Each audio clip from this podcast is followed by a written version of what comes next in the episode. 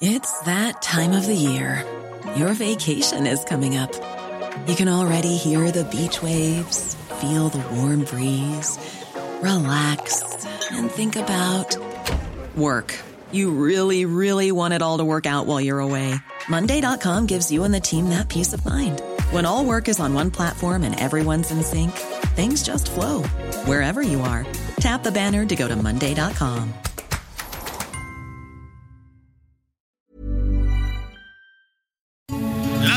noticias. ¿Qué tal? ¿Cómo le va? Estás a punto de escuchar Yo soy Javier Alatorre. las noticias con Javier Alatorre. La vamos a pasar muy bien. Comenzamos. Él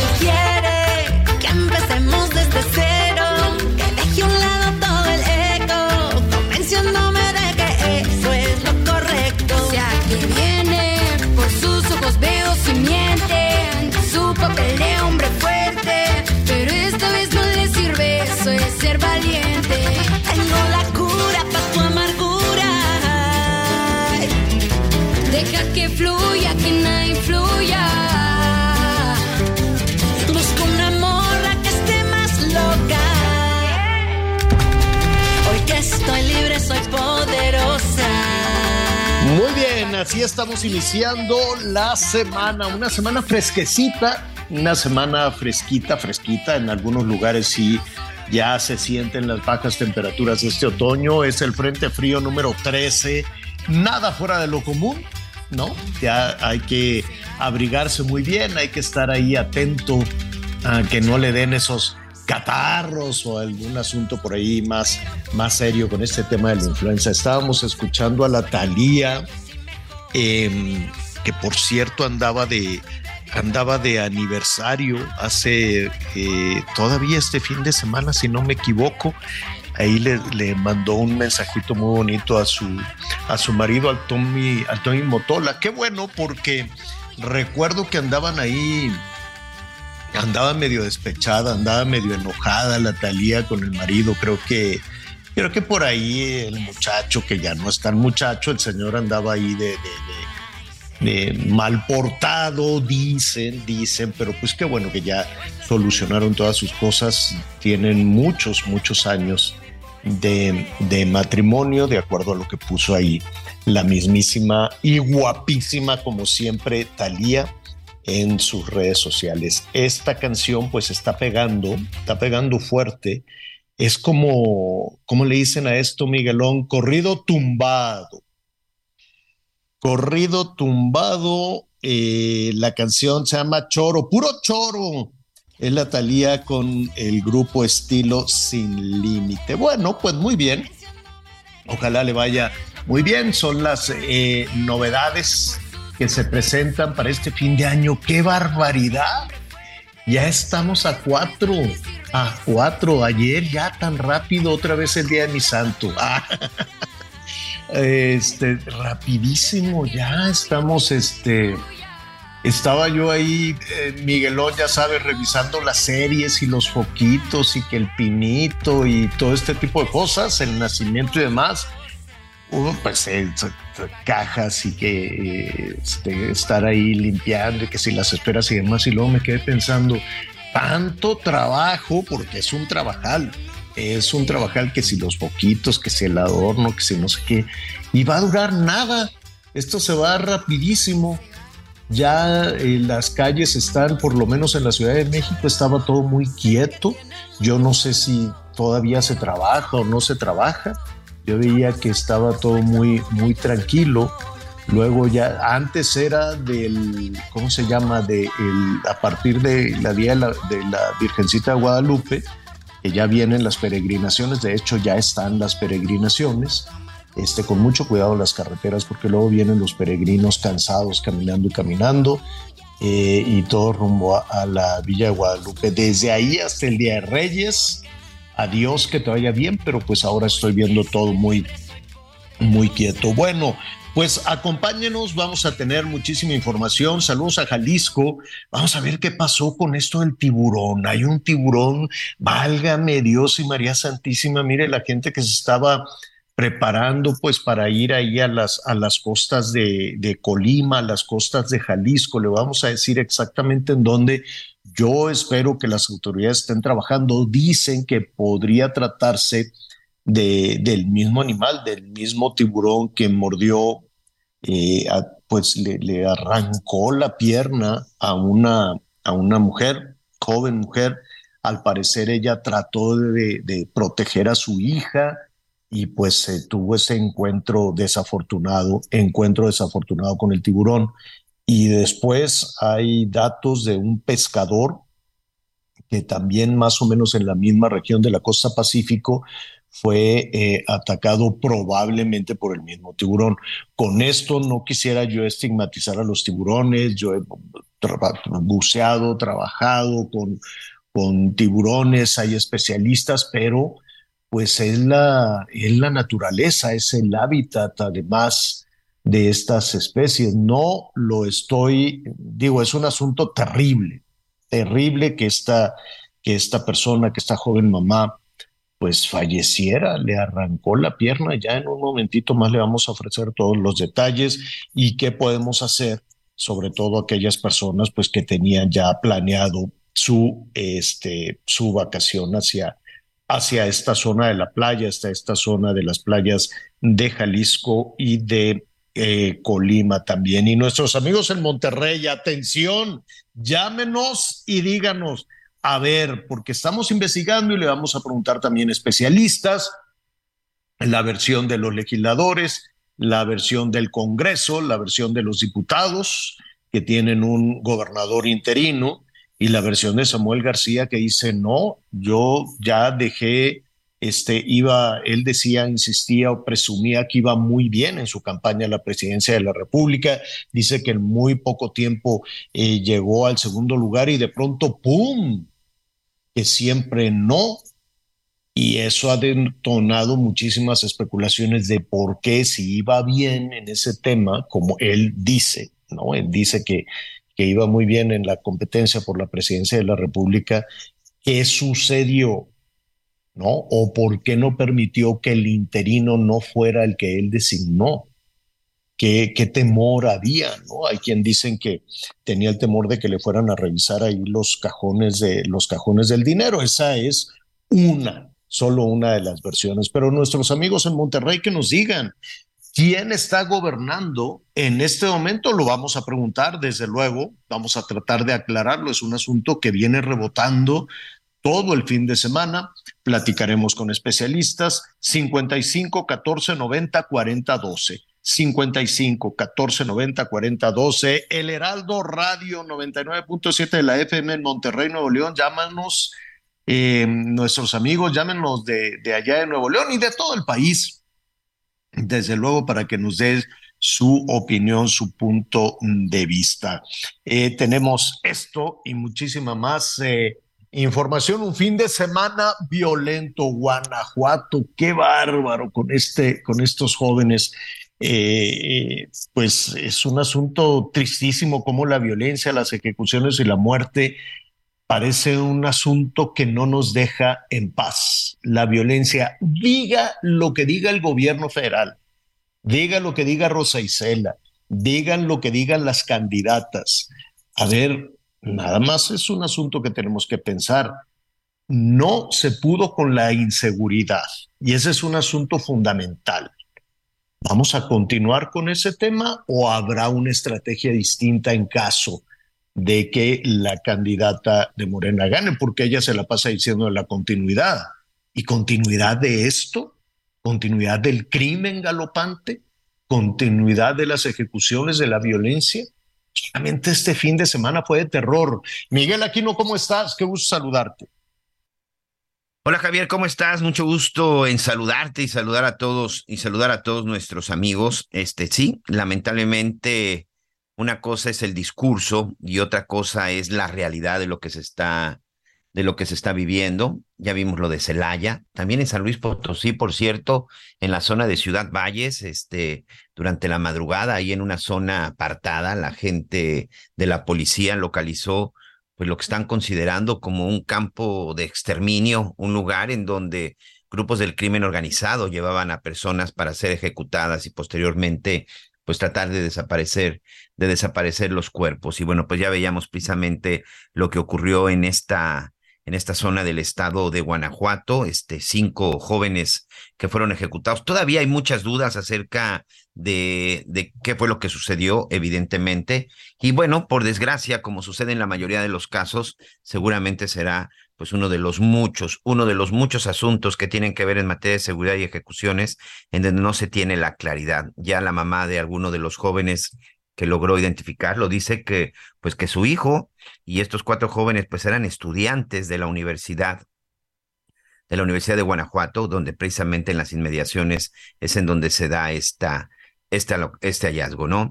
Y bueno, tú comentabas precisamente qué fue lo que se dio en los últimos días. Pues miren, entre viernes, sábado y domingo tuvimos exactamente 212 ejecuciones. 212 ejecuciones se registraron en el país, pues un promedio aproximadamente de, 60 y, de 68, 69 ejecuciones este, al día. Y esto evidentemente, bueno, pues para nada deja una cifra que nos deje contentos, que nos deje tranquilos, que nos deje satisfechos. En lo que va del sexenio, 173.529 homicidios en cinco años que se cumplieron precisamente, pues hace unos meses escuchábamos el informe de, del presidente. Bueno, lo que pensábamos muchos que iba a ser un informe, pero no, no fue como tal. Pero bueno, ocurrido el viernes pasado en la zona de Tulum, en la inauguración, en la inauguración del aeropuerto. Un aeropuerto que, por cierto, pues trae ahí este, muchas reacciones divididas. Hay quienes dicen que este aeropuerto pues va a ayudar a, a, atraer más turismo, pero pues hay turistas que ya hicieron la prueba y dicen que pues da lo mismo llegar a Cancún que llegar a Tulum, porque pues prácticamente están haciendo el mismo, el mismo tiempo. Y es que, amigos, recordemos que el Aeropuerto Internacional de Tulum, que fue inaugurado el viernes pasado, realmente no está en Tulum está en la zona de Felipe Carrillo Puerto y de esta zona hacia el centro de Tulum se hace alrededor de una hora diez, una hora quince, dependiendo el tráfico, y en ocasiones desde Cancún, pues usted hace una hora, una hora y media. Al parecer, el único beneficio que le estaría trayendo sería entre los 10 y 20 minutos, dependiendo del tráfico. Pero bueno, pues ya empieza ya, empezaron las operaciones, empezaron ahí con pocos vuelos, pero ya también hay varias aerolíneas estadounidenses, incluso el propio embajador de Estados Unidos en México, Ken Salazar, que estuvo como los invitados, pues él también ya anunciaba lo que aquí le habíamos comentado, ¿no? De que aerolíneas como Delta, American Airlines, United, eh, Sky, Skyline, también serían estas aerolíneas, Spirit, perdón, Spirit es otra aerolínea de bajo costo de los Estados Unidos, serían pues quien esté pues ahí muy pendientes de las próximas operaciones a nivel, a nivel internacional y esto sucederá hasta, esto sucederá hasta el próximo mes de marzo. Y aquí ya nos empiezan a mandar mensajes nuestros amigos del, de nuestro auditorio. Muchas gracias. Recordamos el número 55 14 90 4012 55 14 90 40 12 y aquí nos mandan un mensaje en donde dicen qué es lo que estamos haciendo mal y que El Salvador está haciendo bien. Estoy leyendo un tuit del presidente del Salvador, Nayib Bukele, y postea, llegamos a 500 días sin homicidios y pensar que en todo el gobierno anterior no lograron tener un tan solo día sin homicidios. Gracias a Dios, El Salvador ya es otro país. Seguimos. Hashtag guerra contra pandillas. 500 días sin homicidios, dice el presidente Nayib Bukele. Un presidente que pues también ha generado todo tipo de reacciones. Hay quienes dicen que es un autoritario, que es un, una persona que, que viola los derechos humanos de, muchas, de, de muchos de los detenidos él ha salido en su defensa a decir, bueno, pues quien esté defendiendo a los pandilleros y a las maras salvatruchas que tenían aquí eh, sometido al pueblo del Salvador, pues que se lo lleven a sus países, ¿no? Ha dicho esto el presidente y pues una, pues una forma de gobernar que, insisto, a nivel,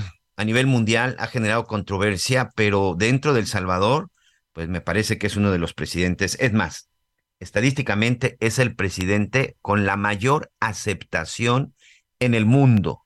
Él realmente, de acuerdo con las estadísticas, sí es el presidente con mayor aceptación de por ahí del 80, del 80%, que ahorita también hay una controversia allá en El Salvador porque quiere buscar la reelección. El tema es que en El Salvador no existe la reelección. Tienen que cambiar las leyes y hacer una serie de situaciones, pero la mayoría de los salvadoreños están de acuerdo en que su joven presidente Nayib Bukele pues continúa al frente. Pues bueno, pues está presumiendo el señor del Salvador, pues un vecino, alguien muy cercano a México, que tienen 500 días, 500 días sin homicidios y esas en verdad son cifras muy, muy importantes. Bueno, pues vamos a tener mucha información al respecto. Ya escuchó usted también pues a Javier Latorre. Vamos a platicar en el, en el siguiente bloque con nuestra analista y este y experta también en algunos temas de política y salud, Selene Ávila. Usted aquí, bueno, pues la, la ha escuchado. Y por supuesto también, bueno, legisladora, legisladora de Morena. Hay un tema que en la Comisión de Salud se está discutiendo y en donde Selene está presentando una propuesta muy interesante. Tiene que ver con el uso de los vapeadores. Ya ve que al final se anunció que se iban a prohibir y que ya no se iban a vender. La verdad es que no ha pasado absolutamente nada los vapeadores se siguen vendiendo, hay tiendas que siguen vendiendo estos aparatos, este, no sé si, si electrónicos o, o, solo mecánicos, la verdad es que nunca he tenido uno en mis manos. El tema es que estos vapeadores que se utilizan hoy, sobre todo para los jóvenes, como una especie de cigarrillo, cigarrillo electrónico, el tema es que muchos aseguran que hacen más daño de, de, de un tabaco normal porque contiene la mayor cantidad de químicos y esto evidentemente pues está generando un problema de salud muy importante. Hay una propuesta, hay una propuesta en donde no se trata de prohibir. Al final, si hay una de las cosas que todavía tenemos en México y tenemos que seguir defendiendo, es la libertad de que cada quien decida lo que quiere hacer y que cada quien decida qué se mete en su cuerpo.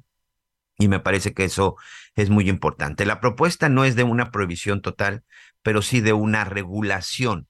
Una regulación tanto en los puntos de venta, porque mire, hoy, aquí en la zona de Quintana Roo, amigos, por ejemplo, usted se va a alguna de las plazas principales, sobre todo que se encuentran en las zonas de, de mayor afluencia turística. En Playa del Carmen, por ejemplo, en la Quinta Avenida, y usted encuentra pues las maquinitas expendedoras de vapeadores en la calle basta con que usted traiga efectivo o una tarjeta de crédito y usted puede agarrar y adquiere estos vapeadores.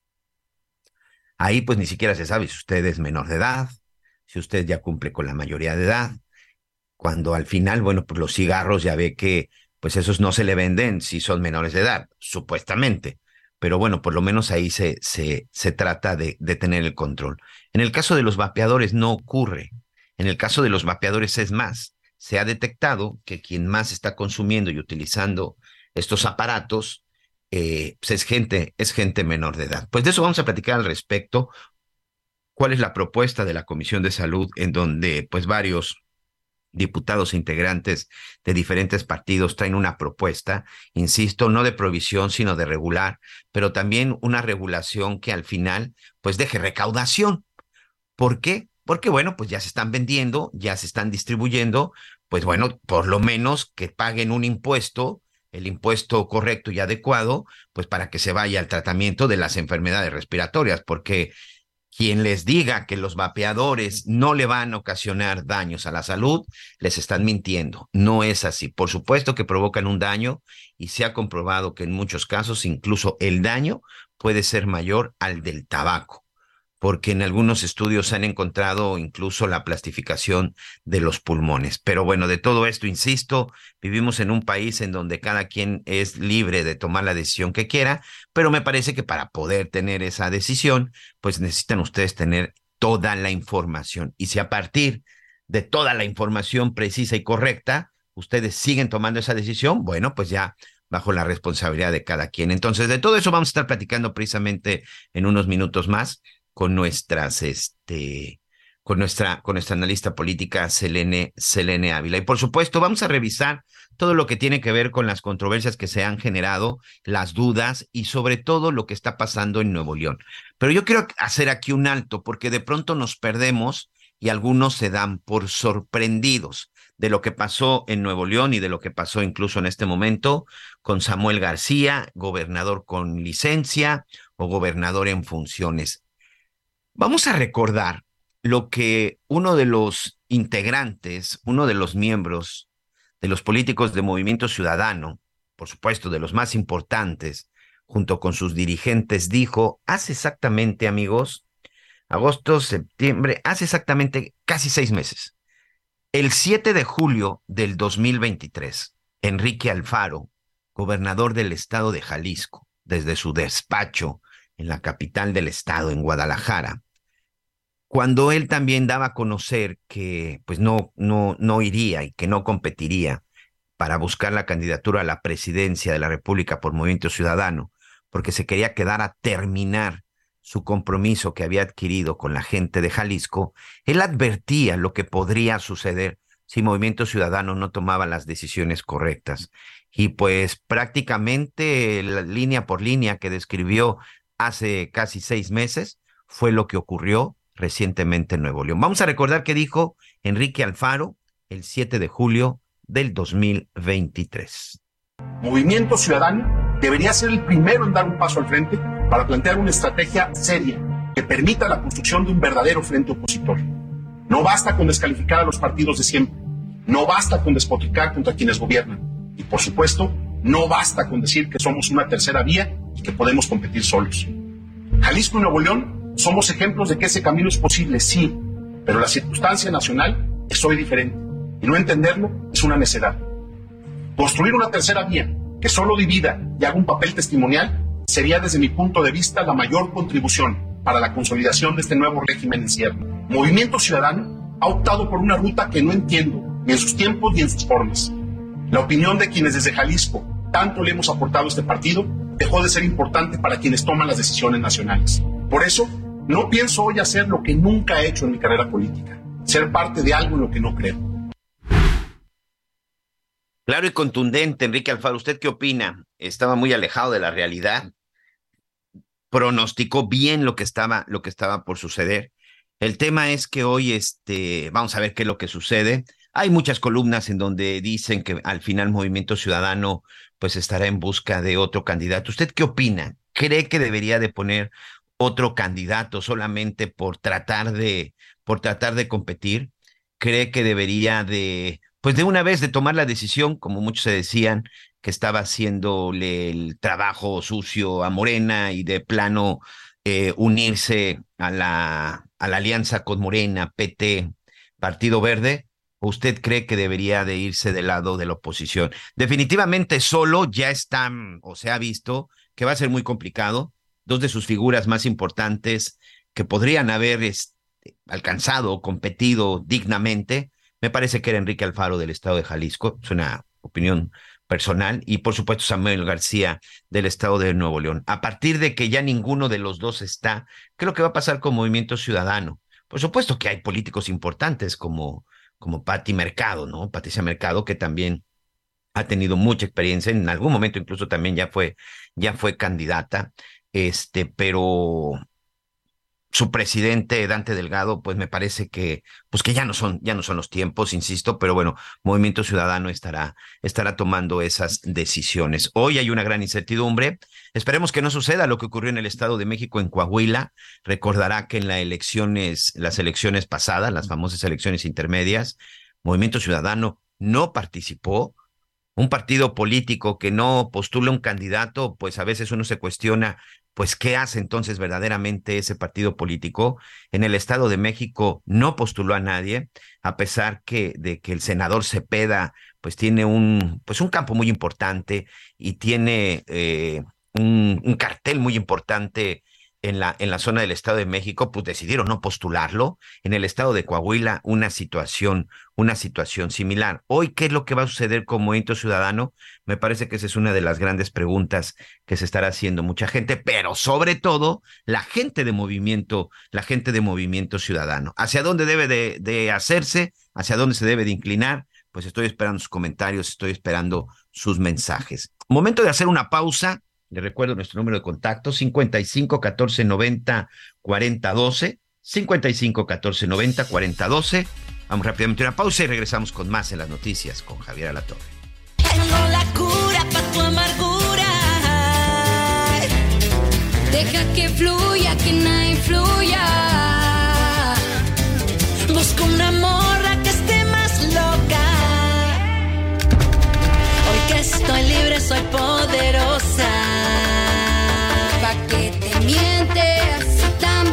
Que se siente. Que te amen realmente. Ese perro solo ladra. Conéctate con Javier a través de Twitter, arroba javier-alatón. Sigue con nosotros. Volvemos con más noticias. Antes que los demás. Todavía hay más información. Continuamos. Las noticias en resumen. El gobierno de México extraditó a Jesús Alfredo Salazar Ramírez, conocido como el Muñeco, vinculado al cártel de Sinaloa. Este hombre es identificado como uno de los lugartenientes más importantes del grupo de los Salazar, dedicada a la transportación y distribución de drogas en diversas ciudades de Estados Unidos. La Secretaría de Marina cateó ocho inmuebles en el poblado de Las Naranjas, Jalisco. En el lugar aseguraron un total, incautaron 30 vehículos de alta gama, 10 armas largas, 16 cohetes, cartuchos y cargadores de diversos calibres. También hallaron un jaguar, tres monos, cinco guacamayas, cuatro caballos y aproximadamente 900 gallos. La Fiscalía de Puebla informó que Patricio Pereira, el menor de edad que agredió a un guardia de seguridad privada en Lomas de Angelópolis, será juzgado bajo las reglas del sistema de justicia penal para adolescentes. Sin embargo, se sabe que el joven se encuentra ya en California, en los Estados Unidos, tras las declaraciones de su padre. Hoy el dólar se compra en 16 pesos con 87 centavos y se vende en 17 pesos con 83 centavos.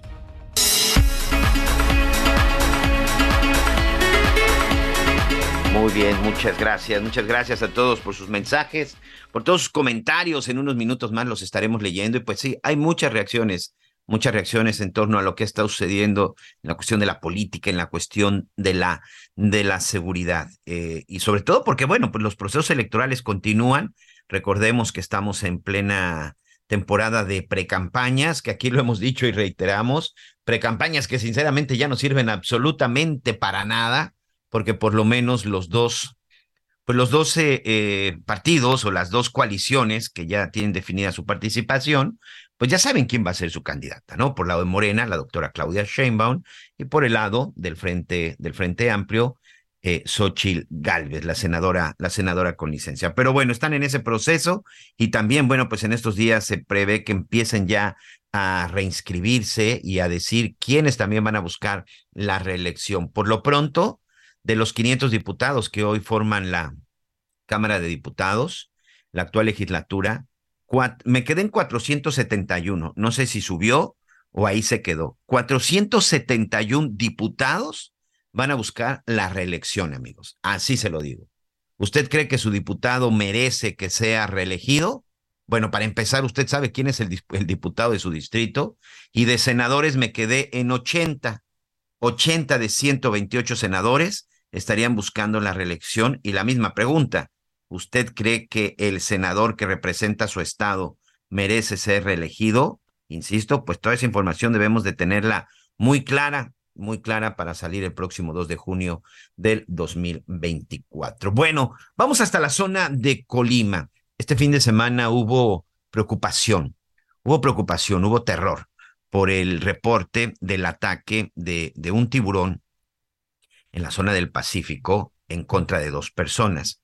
Lamentablemente, en un caso, pues la situación fue trágica, fue mortal. Marta de la Torre, nuestra compañera corresponsal del Heraldo Radio en Colima, tiene toda la información.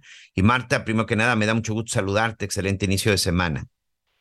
¿Qué tal, Miguel? Buenos días. Efectivamente, como bien lo mencionas, pues fueron dos ataques los que se registraron este sábado, el sábado de este fin de semana, pues en todo lo que es la zona de la costa sur de Jalisco y Colima, en Manzanillo y también en Melaque. Y bueno, platicarte que, eh, como lo mencionabas, pues el, el ataque pues más lamentable que provocó el fallecimiento de la víctima ocurrió ahí en Melaque, San Patricio, en el municipio de Cihuatlán, Jalisco.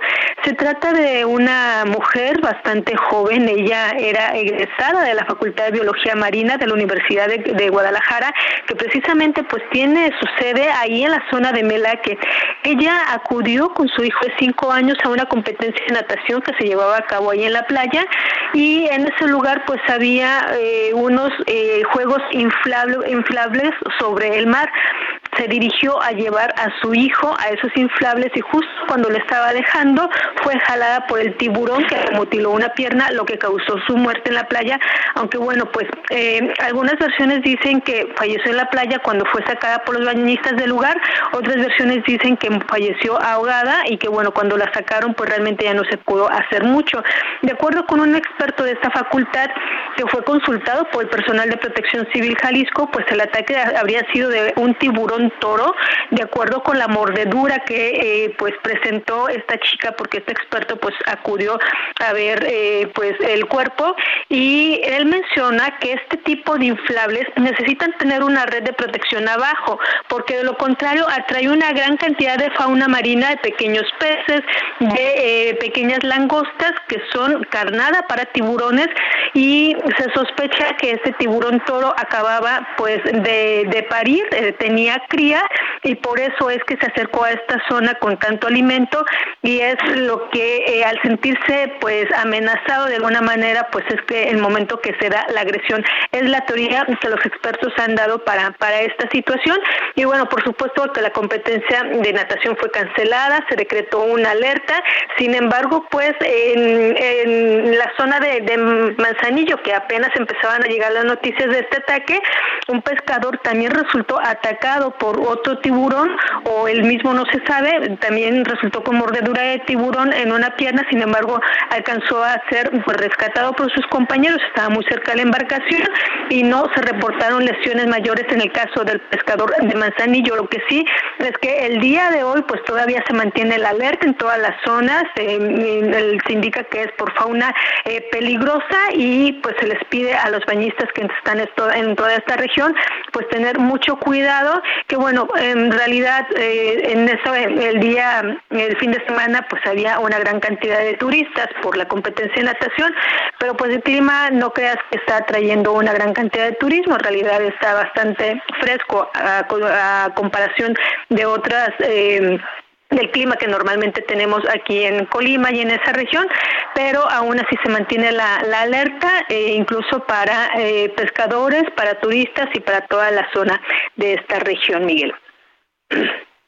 Y además hay una cosa que eh, han dicho los expertos, hemos estado platicando con algunos de ellos, y precisamente eso que tú mencionas del clima, que precisamente ahorita por la temperatura que tiene el mar es cuando tratan de buscar eh, eh, pues, las zonas más cálidas, por llamarle de alguna forma, y esto provoca y significa que los tiburones y cualquier otro tipo de especie se acerquen más a la orilla. Es decir, va a ser una temporada en donde hay que tener mucho, mucho cuidado, Marta. Es correcto, incluso se mencionaba del tiburón blanco que también podría eh, ser el causante porque ha ocasionado pues ya eh, algunos ataques en, a la altura de, de- de Sinaloa, de Sonora, pero precisamente como allá el agua es más fría no baja hasta, hasta esta altura, se descarta por eso, pero como bien lo mencionas, ahorita la temperatura, el clima está bastante bajo, incluso aquí en esta, en esta región donde estamos acostumbrados al calorcito. Así es, acostumbrados al calorcito, así que ya dieron a conocer las autoridades si habrá un operativo especial, porque a ver, aquí hay, aquí hay un tema, y tú corrígeme, espero no decir algo, algo incorrecto. No se trata de salir a cazar al tiburón o a los tiburones, no se trata de salir a cazarlos, de salir, de salir a matarlos, porque finalmente eh, su reacción pudo ser una reacción, o mejor dicho, seguramente fue una reacción natural al sentirse en riesgo, no lo sé, pero no se trata de salir a cazarlos, pero sí seguramente se trata de salir a poner como una especie de vigilancia, no sé si funcione una red, la verdad es que no soy experto, pero me imagino que habrá un operativo especial, porque cómo hacer o cómo evitar que se acerquen y sobre todo cómo hacer o cómo evitar que en esta temporada invernal, en esta temporada que está por iniciar de vacaciones, pues lleguen los bañistas y se metan a las aguas del Pacífico, Marta. Efectivamente, mira, no se ha anunciado nada específico por parte de las autoridades, en este caso Protección Civil o cualquier otra autoridad. Sin embargo, lo que sí se tiene la ventaja en este sitio, Miguel, es que como te mencionaba, Ahí en la zona de Melaque, pues tiene presencia la Facultad de Biología Marina de la Universidad de Colima y también aquí en Colima, la, perdón, de Guadalajara, allá en, Melaque, y acá en Colima, la Universidad de Colima también tiene pues la carrera de ciencias biológicas marítimas. Es decir, hay expertos en la zona, hay personas a quien consultarle, ellos incluso realizan una gran cantidad de exploraciones y bueno, pues se cuenta con esa asesoría y supongo que por eso no se ha dado eh, una, como dices tú, posible cacería, sino que se va a consultar a los expertos para ver cómo se puede pues detectar a este eh, este riesgo, este tiburón, no se sabe si sea uno o si sean varios, pero sí se cuenta con estos expertos pues para evitar que esta zona o lograr que esta zona vuelva a ser segura. Sí, oye, este, y, y qué ironía o qué cosa tan sorprendente que precisamente esta joven, joven madre que pierde la vida, eh, de profesión, este, profesionista, bióloga marina. Sí, efectivamente, y lo decía el experto que fue consultado, él inmediatamente le identificó, porque bueno, pues eh, no son muchas las personas que estudian esto, pero identificó como una egresada y es precisamente que ella pues va eh, de visita a Melaque porque ella pues ya vive en la zona eh, en otros poblados, no recuerdo cuál, pero muy muy cerca de Melaque, ella ya no vive ahí, pero fue por esta competencia de natación y es identificada porque, bueno, pues ella incluso conoce la zona, sin embargo, pues fue definitivamente un hecho fortuito, algo que no, no se esperaban y que no había sido analizado. Lo que sí dice el experto es que hace la recomendación a las autoridades municipales que dan los permisos para estos inflables, inflables, que se necesita esta red de protección alrededor para que no se metan pues todos estos animalitos que sirven de carnada de otros eh, pues cazadores más, más grandes. Muy bien, pues ahí, oye, ¿a qué distancia estaba más o menos el inflable de la, de la playa donde estaba la bióloga con su, con su, con su niña? ¿A qué distancia más o menos están? Se alcanzaba a ver a simple vista, incluso dicen que la chica esta llevó a su hijo prácticamente caminando. Se, se mentiría, no, no le sé calcular en metros, pero realmente eh, eh, para llevar al chico, al niño caminando, pues no era no era muy lejos porque sabes que el mar alcanza una profundidad eh, pues bastante alta a muy pocos metros de la playa. Realmente estaba cerquita. Por eso la teoría de que es el tiburón el que se le ha traído por esta carnada de alimentos y eso ocurre pues cuando tienen crías. Ok, sí, que probablemente se trataba ahí de, de, una, de una hembra o algo por el estilo, pero bueno, vamos a dejar que los investigadores hagan su trabajo. Muchas gracias, Marta. Gracias, muy buen día. Marta de la Torre, nuestra compañera corresponsal del Heraldo Radio en el estado de Colima. Sí, hay que tener mucho cuidado, amigos. Hay que tener mucho cuidado en esta, en esta temporada. Y, sí, mucho tiene que ver las cuestiones del clima, la temperatura, lo vemos en el Pacífico. Déjame decirle que acá en el Caribe también, en la zona del Caribe también, este, en un par de playas, en la zona de, en la zona de Cancún, se han visto, se han visto precisamente algunos tiburones. Eh, no tan cerca de la playa, pero pues sí en determinado momento un riesgo para la gente que de pronto pues anda en las motos o anda surfeando, cosas por el estilo, pero sí ya en alguna zona se ha, se ha visto algún tipo de escualo. Pero bueno, hay que tener cuidado, al final somos nosotros los seres humanos los que estamos invadiendo su, su hábitat, hay que respetarlo, hay que cuidarlo y lo más importante, hay que respetar los señalamientos y las indicaciones que den las autoridades y que den los expertos. Mucha atención para todos nuestros amigos aficionados al fútbol. Rápidamente, déjenme decirles que ya salieron los horarios para las semifinales. América y San Luis, el partido de ida va a ser el 6 de diciembre en el Alfonso Lastras. El de vuelta, el 9 de diciembre en el Estadio Azteca. Estamos hablando de miércoles y sábado. Tigres, jueves 7, 9 de la noche en el Estadio Olímpico Universitario. Y los Pumas, que eliminaron a mis Chivas en un muy buen partido. Felicidades a la afición de Pumas.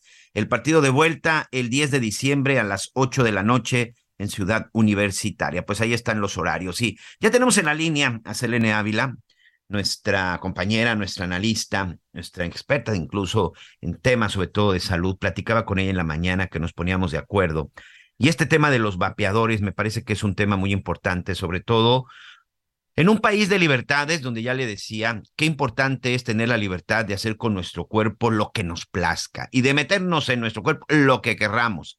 Me parece que esa es una, esa es una decisión que debemos agradecer, pero para poder tomar ese tipo de decisiones hay que estar bien informado. Si después de que usted tenga toda la información decide usar un vapeador, pues es muy respetable, pero usted ya sabe cuáles son las consecuencias se tiene esta propuesta de la prohibición de los vapeadores, ya incluso se había anunciado la prohibición, pero sinceramente esto no ocurrió. Pero Selene, hay un trabajo importante en donde decíamos, no se trata de prohibir, se trata de regular, se trata de legislar. Gracias y bienvenida. Al contrario, queridos amigos, un abrazo a Javier La Torre, Ana María Lomelía, a ti, mi querido Miguel, siempre por el espacio Sí, eh, aludes muy bien a este concepto de libre desarrollo de la personalidad. Por otro lado, creo que es importante primero señalar en qué momento estamos. El 31 de mayo del 22 se publicó en el decreto del Diario Oficial de la Federación esta prohibición a la circulación y comercialización en todo el país de productos alternativos de consumo de nicotina, todo cigarros electrónicos, dispositivos vapeadores, etcétera, ¿no? Entonces, quedaron prohibidos, se publicó en el Diario Oficial de la Federación. ¿Por qué una servidora tiene una idea distinta de la prohibición? Te diría varios elementos. La prohibición ha mostrado en muchos casos a lo largo de la historia, no solo de México, que tiende a abrir más el mercado negro. Y es lo que está pasando ya con los famosos vapeadores. Entonces, pasó con el alcohol, por ejemplo, en su momento.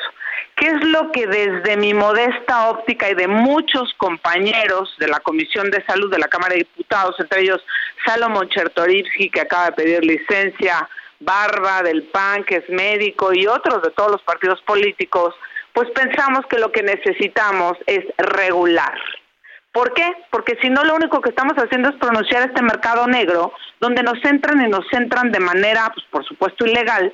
Pero además, Miguel, no todos los vapeadores son iguales. Para empezar, sí quiero dejar claro, yo no me he encontrado un estudio en el mundo, uno solo de los serios, que te diga que vapear es la panacea y es bueno para la salud. No, por supuesto. Eso tiene que quedar claro, ¿eh? Y me parece que, no lo vas a encontrar porque no creo que exista. No, pues, pues no, pues es que lo ideal tampoco es vapear. Pero si la gente va a vapear, por lo menos que sea consciente de que tiene, porque no hay etiquetados frontales. Es como lo que pasó con el cigarro, Miguel. ¿Cuántas décadas pasaron para que se hiciera una regulación? para que no se anunciaran en la televisión, para que se pusiera etiquetado frontal. Estas fotos tan cruentas. Si la gente quiere seguir fumando, pues que fume Aparte pagan su impuesto correspondiente. Entonces, ¿qué tiene que pasar con este tipo de dispositivos, en especial los famosos vapeadores? Creo que tenemos que seguir por esa ruta. Tenemos que regularlos, tenemos que analizarlos, no todos son iguales, hay unos más dañinos que otros. Yo por estudios que he tenido la oportunidad de leer, hay algunos que tienen más químicos que el propio cigarro, que tienen resinas terribles. Ayer hice un ejercicio en la noche y tomé un vapeador que me vendieron en la Condesa, una señora que iba pasando en un restaurante, y dije, a ver, o sea, yo sé que está prohibido y sí lo asumo, pero bueno, dije, quiero ver que yo nunca había vapeado. Fueron tres probadas al VAP y una tos en la mañana y un dolor, un dolor de pulmones espantoso. Entonces tenemos que, imagínate el presupuesto, que hacer una investigación de qué tipo hay en el mercado, ¿Cómo lo regulas? El etiquetado frontal para que diga qué contiene. Ya bajo si este eh, libre desarrollo de la personalidad la gente quiere vapear, pues que vapee, pero bajo normas, criterios y sobre todo, yo pondría el énfasis que la reforma no solamente, pues por supuesto que tiene que ser a la Ley General de Salud, tiene que ser integral, incluida en el tema hacendario. ¿Por qué? Porque este tipo de productos, hasta los que parecen más inocuos o son menos malos que otros, de todos modos son dañinos a la, a la salud y a la salud pública, en un sistema de salud que enfrenta enormes desafíos por el tabaquismo, por muchas razones. Entonces, ¿qué necesitamos? También pasa por una parte recaudatoria. Necesitamos poner el famoso IEPS, Impuesto Especial de Producción y Servicios, IEPS, para que toda esa gente que en su libre desarrollo de la personalidad, a sabiendas de lo que se está metiendo con su vapeador o su dispositivo, quiera seguirlo haciendo, una, lo asuma, dos, lo sepa, y tres, ese dinero entre a las arcas del Estado mexicano para que no me, no me presione más las finanzas públicas del sector salud, ya de por sí, que tiene enormes desafíos para atender a la población que se va a enfermar por seguir vapeando. Porque además piensan, es que yo vapeo las partículas, pues ahí sí no pasa nada. No, no, no, hay estudios que demuestran que tú estás en un restaurante y te pones a, a vapear, por ejemplo, y también las partículas le afectan al otro. Por supuesto. Ahora ya bien, a, reserva lo que ustedes quieran preguntar, pero sí es eh, de responsabilidad analizar cómo está la legislación en otros países, cómo han avanzado. Simplemente te pongo un ejemplo y, lo dejamos ahí. Mira, hasta el 12 de octubre del 23, la FDA ha autorizado 23 productos y dispositivos de cigarros electrónicos con sabor a tabaco, que son los únicos cigarrillos electrónicos que actualmente pueden venderse o distribuirse legalmente en Estados Unidos. Estamos hablando de 23 productos, pero quiere decir que ya fueron regulados y entonces pasaron las pruebas que tenían que pasar para ponerse a su venta. Y además, por supuesto, que incluyen un impuesto. Luego, pero muchos de estos vapeadores en Estados Unidos incluso fueron cancelados. O sea, pero ahí, mira, te voy a decir algo y te lo digo por experiencia, en un trabajo que hice, los vapeadores no están prohibidos. Los vapeadores lo siguen vendiendo en la zona de Quintana Roo. El día que quieras, te invito a hacer un recorrido por las plazas, por la Quinta Avenida. hombre, aquí en la, Condesa, te digo. Hay, hay, hay, máquinas que te expenden, que te venden esta cosa nada más con que tú traigas una tarjeta o que traigas este dinero y lo compras. Y ahí incluso ni siquiera regula si lo está comprando un menor de edad. Perdón, por lo menos aquí lo que nosotros hemos visto es una farsa. No los están vendiendo a escondidas, ¿es Elene? No están escondidos, no, están abajo de un cajón, no. Hay máquinas expendedoras de vapeadores en los principales centros comerciales en la zona de Quintana Roo. Claro. Sí, en Estados Unidos, como te refería, pues 23 ya fueron regulados y aprobados y, se venden de manera legal. Seguramente que también hay un mercado negro. Pero aquí, bueno, la prohibición es total, no obstante ello, sigue pronunciando el mercado negro, se siguen vendiendo, como bien señalas en esta estampa, allá en Quintana Roo, pero en todos lados. Te decía yo que solo por un mero ejercicio lo quise hacer en la Condesa hace eh, ocho días y él lo tenía y dije, a ver, ¿de dónde es esto?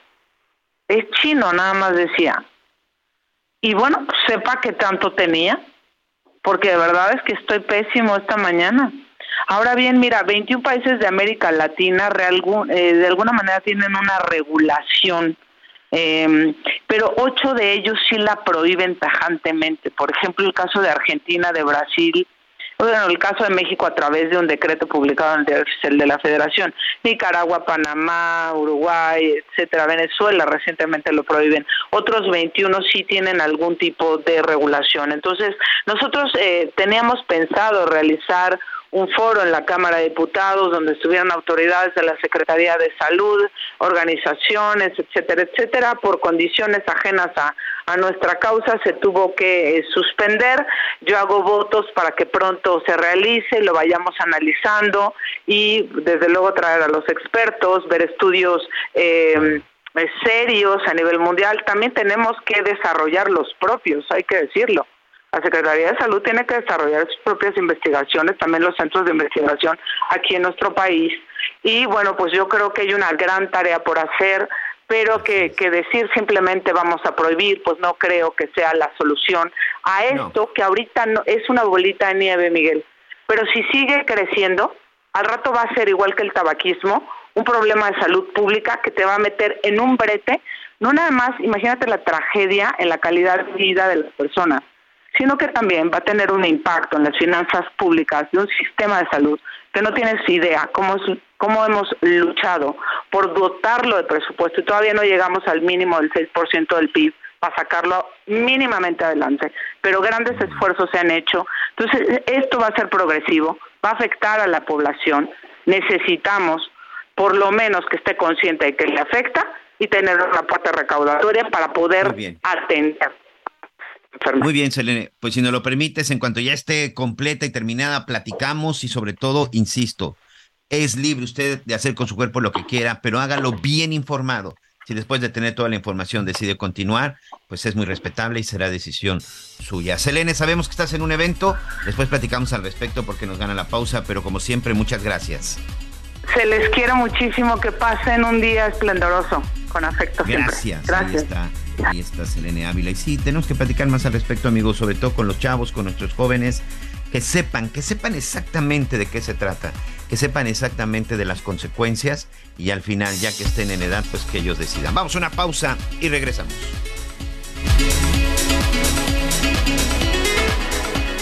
Conéctate con Miguel Aquino a través de Twitter, arroba Miguel Aquino. Toda la información antes que los demás. Ya volvemos. Todavía hay más información. Continuamos. Las noticias en resumen. Ryan Reynolds here from Mint Mobile. With the price of just about everything going up during inflation, we thought we'd bring our prices down. So to help us, we brought in a reverse auctioneer, which is apparently a thing. Mint Mobile unlimited premium wireless. Ready to get 30, 30, bit to get 30, bit to get 20, 20, 20, bit to get 20, 20, bit to get 15, 15, 15, 15 just 15 bucks a month. So, Give it a try at mintmobile.com slash switch. $45 upfront for three months plus taxes and fees. Promo rate for new customers for limited time. Unlimited more than 40 gigabytes per month. Slows. Full terms at mintmobile.com. La Fiscalía del Estado de México detuvo a Jonathan Jesús N., quien es investigado por el homicidio de un adolescente de 16 años en el colegio militarizado Aztlán. De acuerdo con las indagatorias, la víctima habría fallecido por diversos golpes que le propinaron en la institución el pasado 28 de noviembre. La Secretaría de Infraestructura, Comunicaciones y Transportes transfirió el control y gestión del Aeropuerto Internacional en Nuevo Laredo, Tamaulipas, a la Secretaría de la Defensa Nacional. A decir del gobierno federal, con esto se busca fortalecer la infraestructura aeroportuaria, priorizando el desarrollo regional y la conectividad regional. Este sería el aeropuerto número 18 a manos de la Sedena. La Feria Internacional del Libro de Guadalajara cerró con un récord de asistencia, con más de 857 mil personas, superando las cifras pre-pandémicas de 2019. Durante los nueve días del evento se llevaron a cabo 3.000 actividades, incluyendo presentaciones de libros de 700 autores de 52 países. Felicidades. La, de Educa la secretaria de Educación Pública, Leticia Ramírez Amaya, anunció la reanudación de clases en 305 escuelas de nivel básico, medio y superior en Acapulco y Coyuca de Benítez después del huracán Otis. Según un comunicado, 153 escuelas de ambos municipios están siendo atendidas a través del programa Apoyos Parciales Inmediatos que se centra en realizar labores de limpieza. Muy bien, bueno, pues continuamos con más información. Gracias a todos nuestros amigos por sus mensajes. Muchas reacciones con ese tema de los vapeadores. ¿eh? Aquí tenemos, por ejemplo, mensajes en donde dicen, efectivamente, se siguen vendiendo en las tiendas de conveniencia, en las tiendas del tecolote y todo esto se sigue presentando sin ningún problema. Aquí nos manda un mensaje nuestra amiga querida Lourdes López, como siempre. Muchas gracias, muchas gracias por tu mensaje y nos manda la fotografía para que no haya duda. Eh, Javier Alatorre, ¿ya estás ahí? ¿Te escuché? Sí, sí, sí, sí. Muy bien. Sí, sí, sí, sí, sí, aquí, aquí estamos, estaba esperando que hicieras el punto y aparte, Miguelón. Eh. Pero bueno, estamos entrando, eh, ahora sí, ya. Estamos entrando en la segunda parte de- del programa. Nos están preguntando nuestros amigos de Guanajuato, Miguelón, este, que en qué quedó lo de, que en qué quedó lo del concierto de Luis Miguel.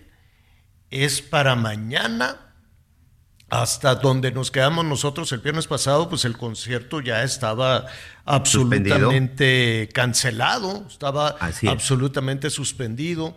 Después corrió la versión de que si Luis Miguel decía que, que va, pues va. Y la otra cosa es que los organizadores, esta empresa, em, porque entiendo que cada estado o hay empresas que se van manejando por estado, no necesariamente la misma empresa para, para, todo, para todo el país, para todos los conciertos. Entiendo que este se llama Fun Ticket o Correcto. algo así. Y pues nada, ni los han multado, ni les han regresado el dinero. Y una cosa es lo que dice la Profeco, de que les van a regresar el dinero y el 20% más, ¿no? De compensación, correcto. de compensación, pues no les han regresado nada, o por lo menos es lo que nos dicen nuestros, eh, nuestros amigos allá en León, que dicen, bueno, va a haber o no va a haber, porque también eh, la, la prensa este fin de semana, la prensa local, decían que en todo caso eh, Luis Miguel tendría tendría la última palabra, pero pues no, porque eso tiene que ver con protección civil, tiene que ver con Sí. las, con las eh, decisiones de... ¿cómo se Necesitan permisos del ayuntamiento para empezar, porque si va a ser en un estadio, en un lugar público, un estadio, un estadio de béisbol, y que vendieron más boletos de los que verdaderamente el estadio podría albergar. Pero la alcaldesa de León fue muy clara, ¿eh?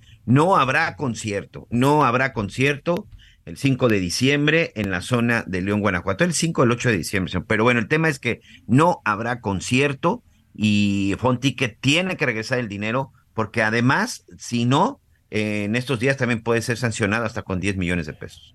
Oye, ¿y por qué no se fueron al estadio?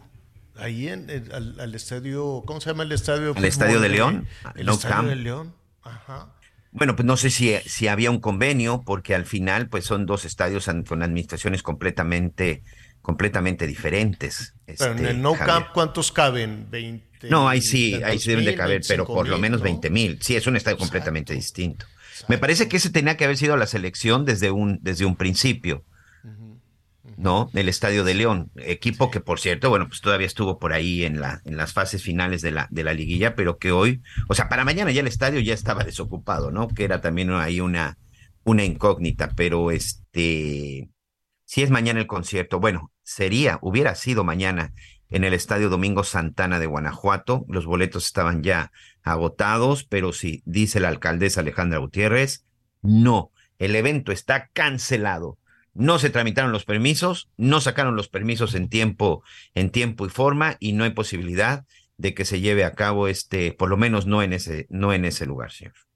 Bueno, pues eh, ahí está, estamos investigando, nos estaban preguntando, estamos investigando y con mucho gusto, y con mucho gusto le vamos a, le vamos a decir, oiga, qué culebrón, qué sainete entonces con este tema de, de ¿cómo se llama? De Samuel García, el, el, el gobernador, iba yo a decir presidente, el gobernador de Nuevo León, Samuel García, ¿es o no es? ¿Está, no está?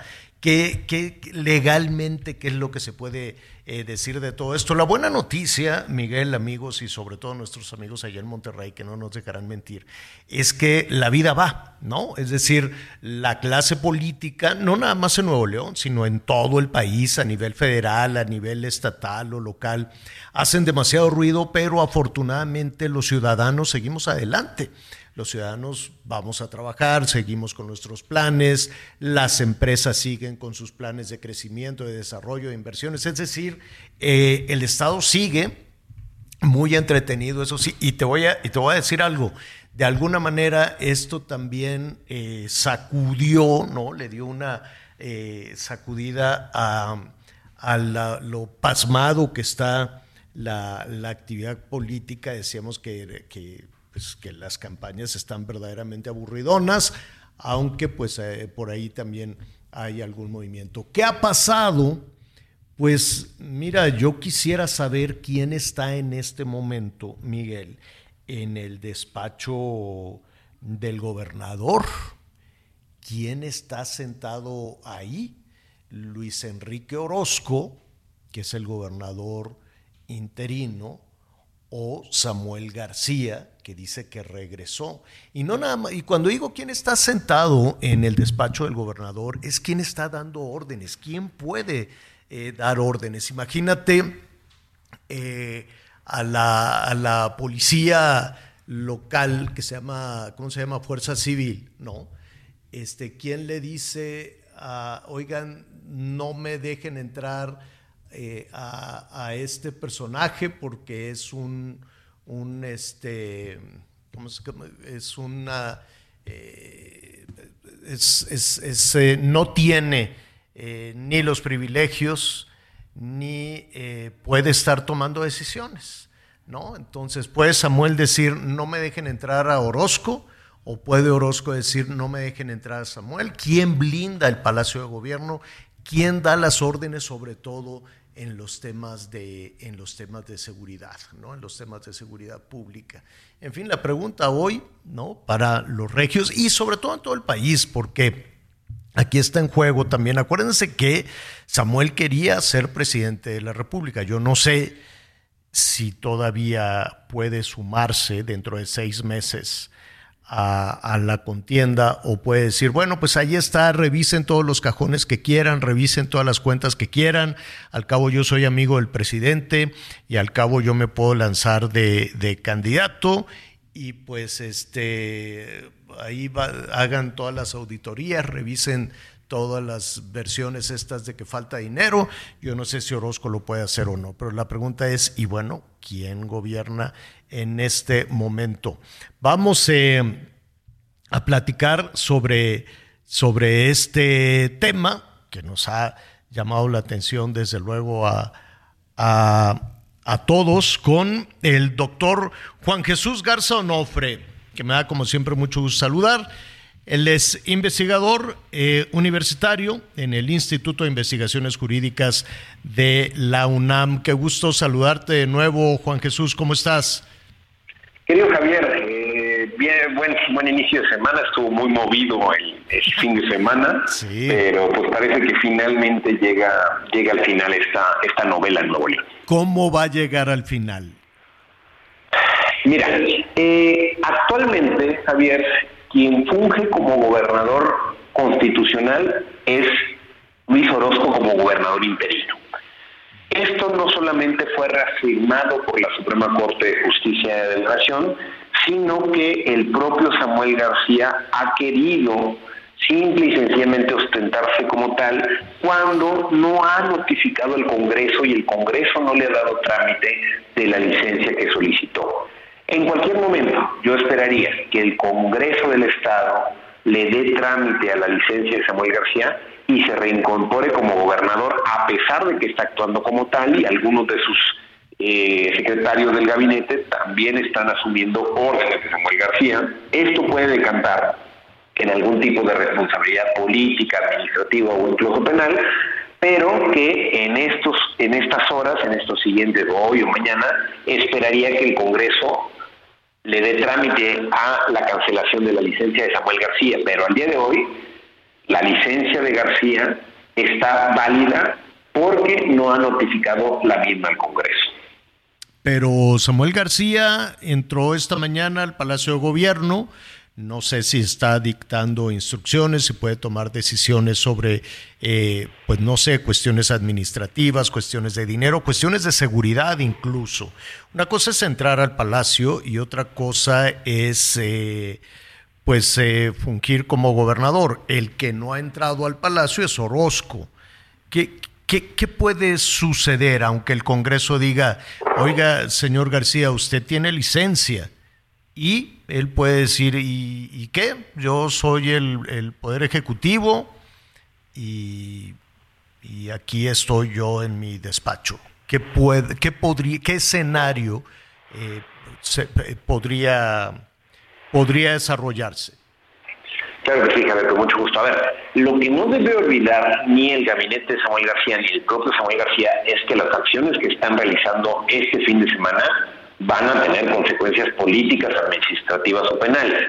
Samuel García está haciendo claramente eh, publicidad y propuestas a favor de su movimiento político, que esto se puede considerar propaganda electoral, porque pone propiamente el sello del Estado, ¿no? Los que están haciendo caso a estos órdenes y demás, pues al final del día también es probable que se les vayan a abrir carpetas en la Fiscalía de, eh, del Estado de Nuevo León, llamando al desacato o a la usurpación de funciones. Lo que aquí tenemos, a ver, es claramente un caso en donde, al haber cambiado de último minuto Samuel García y él decir que ya es gobernador por el simple hecho de que quiere volver a hacerlo, no funciona así. Yo no estoy hablando de que el Congreso califique si le dan o no otra vez la gobernatura, ni siquiera que el Congreso pueda discutir en torno a cuáles son los alcances de la misma, si lo van a tener que mandar de vacaciones durante seis meses, en absoluto. El Congreso le tiene que dar trámite. Pero no hay que olvidar, Javier, que hay dos cuestiones fundamentales y que creo que son las que están hablando de una soberbia y de una irresponsabilidad de Samuel García una vez que cambió su panorama político. La primera es que el secretario general de gobierno, cuando Luis Orozco estaba dando su primera conferencia ya como gobernador interino, le intenta notificar de manera verbal. Eso no tiene ninguna validez jurídica, Javier. Eso es simple y sencillamente un, un, show que montaron porque cambiaron las aspiraciones de Samuel García a partir de la sentencia de la Suprema Corte. Y la segunda, Javier, es que ellos están alegando un acuerdo que claramente, y perdón por la palabra, Javier, pero es una chicanada.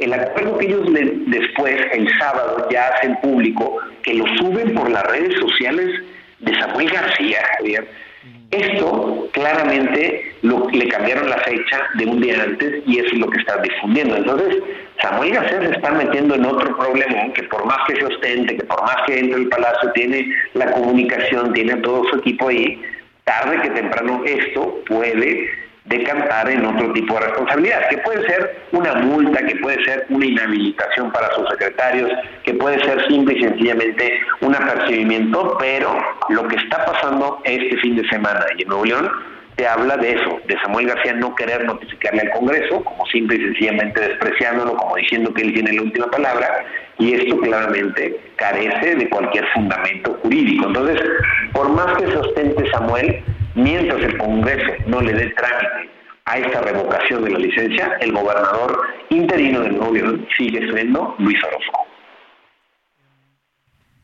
Entiendo que el Congreso de Nuevo León está con el tema, ¿no? Entiendo que el Congreso de Nuevo León tendrá este por ahí en, algunos minutos más, en algunas horas más, alguna, alguna posición sobre, sobre este tema.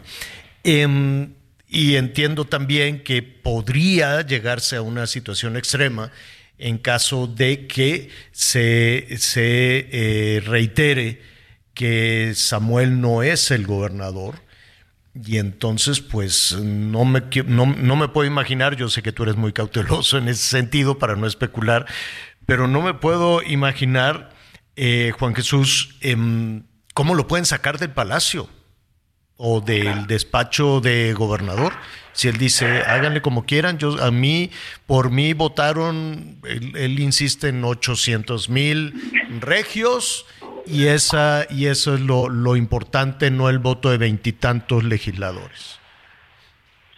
Claro, Javier, él va a seguir jugando con lo simbólico, él acaba de dar un mensaje en sus redes sociales diciendo que no hay gobernador interino, pero creo, Javier, que en retrospectiva, de verdad, esta falta de diálogo y de capacidad política para simple y sencillamente asumir sus errores, creo que van a tener consecuencias para Samuel García. Que no se sorprenda, va a decir que va a ser una persecución política, bla, bla, bla. Pero lo que tiene que entender Samuel es que tiene, seguir, tiene que seguir unas formas mínimas.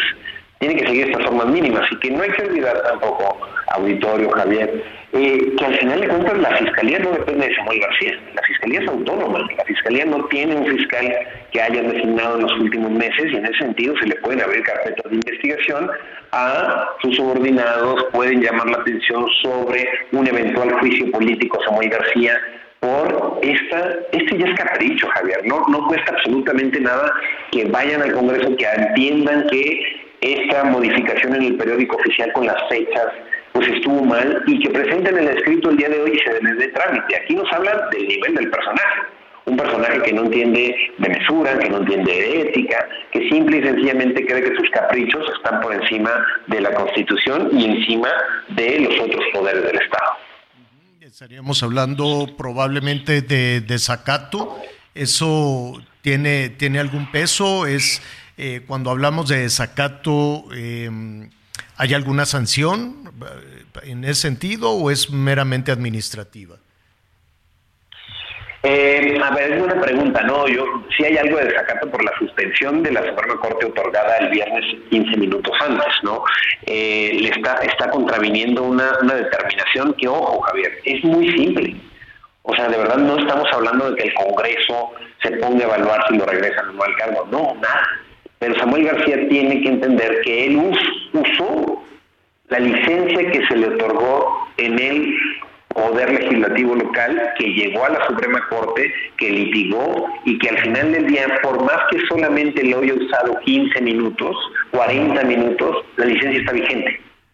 Mientras él no entienda eso, creo que va acumulando una serie de problemas y tarde que temprano van a generarle, pues eso, problemas mucho mayores, no solamente para él, sino para también su, para su equipo, ¿no? Entonces, el caso no es sencillo, el caso es inédito, Javier, como lo verás, pero creo que te eh, devela eso, te revela eh, a un personaje que no está dispuesto a asumir una determinación de la Suprema Corte, ni tampoco que le cambió la fecha a un acuerdo publicado en el periódico oficial un día antes y que ahora dice que no usó esa licencia.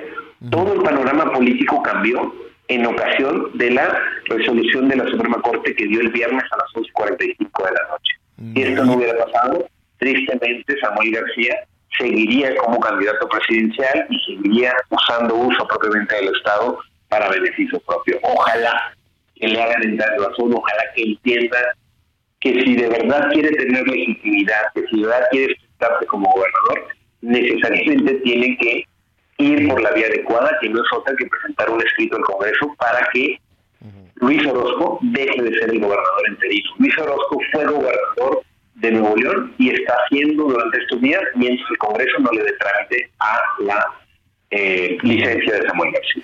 Eh, estamos hablando de hechos concretos, ¿no? De decisiones este, jurídicas, de hechos muy concretos. En ese sentido, Jesús, yo te preguntaría, eh, Juan Jesús, ¿quién es el gobernador de Nuevo León? El gobernador interino de Nueva León, el gobernador interino de Nuevo León es Luis Orozco. ¿sí?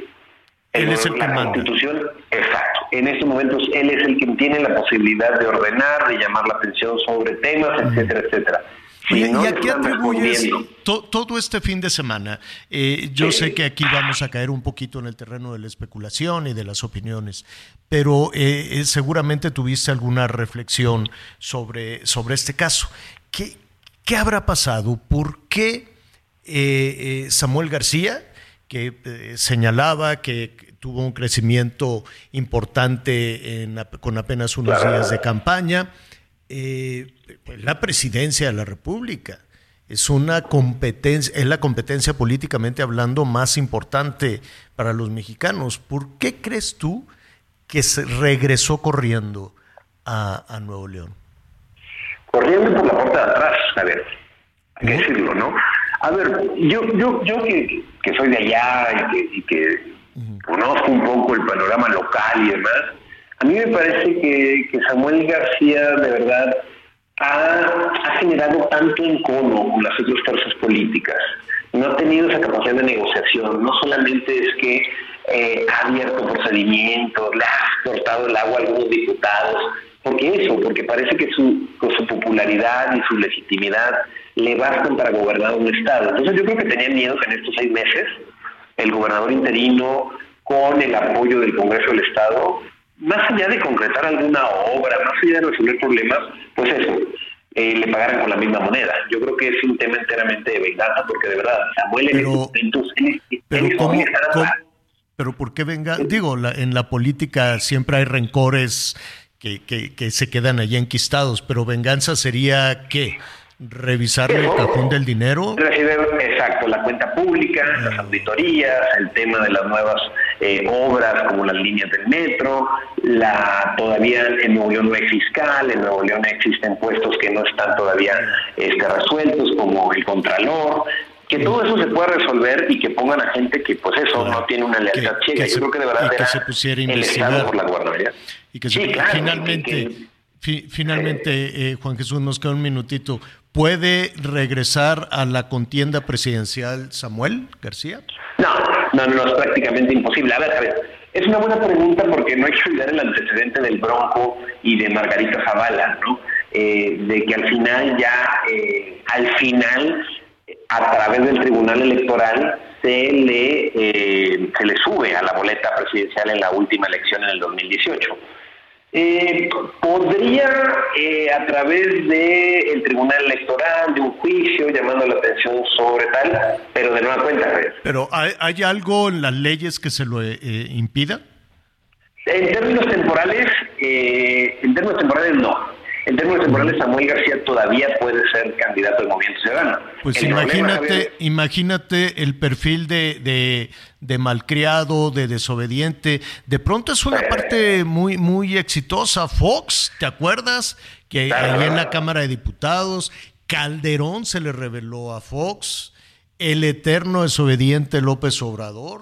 En fin, ¿no? De pronto el perfil de- del, del malcriado desobediente eh, resulta muy atractivo también. Claro, suena, suena atractivo, Javier, pero no hay que olvidar una cosa. Neo. Si él se va a la contienda presidencial, el gobernador interino no lo va a nombrar él, sino otra vez el PRI y el PAN. Y lo van Entonces, a investigar yo y le van a sacar cuentas. Exactamente. O sea, yo creo que, que, que al final A- a él y le midió el agua y supo que tampoco le convencía tanto irse a la presidencia a sabiendas de que en Nuevo León iba a quedar en manos de otro partido político. Oye, Juan Jesús, te agradezco muchísimo. Eh, Habrá novedades en unos minutos más, en unas horas más. Si no tienes inconveniente, Eh, lo platicamos mañana. Sí, claro, sí, claro, estamos siempre para, para ayudar, querido Javier, y de verdad que este caso tan excepcional, pues sí se pide un poco de, de- de prudencia porque de verdad está cambiando minuto a minuto. Así es, es el doctor Juan Jesús Garza Onofre, investigador universitario, investigador el Instituto de Investigaciones Jurídicas de la UNAM. Muchísimas gracias, como siempre. Hasta luego, Javier, que tenga un buen lunes. Hasta luego, buen lunes. Pues sí, mira, Miguelón, la verdad es que luego ese perfil de, de- de político malcriado les funciona a algunos, ¿eh? Y les ha funcionado, salvo, salvo Peña, que siempre estuvo muy peinado. Este, todos los demás tenían un perfil este, desobediente y malcriado, ¿no? Fox, Cedillo no, este, Colosio sí, desde su discurso. Fox, este, Calderón, que se le reveló a- Ok. a, a su presidente, y pues eh, los veinte y tantos años en campaña de Andrés Manuel. Entonces, Mira. eh, mándeme. Por lo pronto, señor, antes de las 12 del día, tiempo del centro de México, o si no es que un poquito antes, entre las 11 y 12 del día, tiempo del centro de México, tiempo de Monterrey, Samuel García llegó con portafolio en mano, entró a Palacio de Gobierno, subió la escalinata y entró al despacho del gobernador a sentarse para seguir atendiendo. Ahí lo estaban esperando curiosamente este solo un medio que es de allá de Monterrey, que es de allá Sí, de Nuevo León y que lo 6, estuvieron saludos. acompañando y dice, "Yo estoy trabajando, vengo de una reunión con el cónsul de Inglaterra y yo estoy trabajando, yo soy el gobernador. Ya hablé con Enrique Orozco y ya le dije que casi, casi muchas gracias, pero que ya asumí otra vez mi rol de gobernador. Ahorita tu pregunta expresa, ¿de quién está sentado en la silla de gobernador? Samuel García. señor.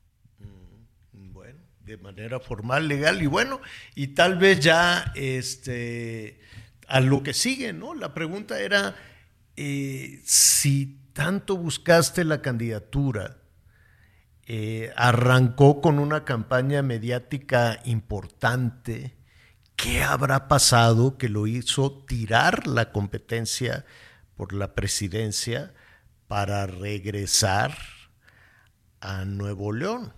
Vamos a ver en un ratito más ahí qué es lo que dice.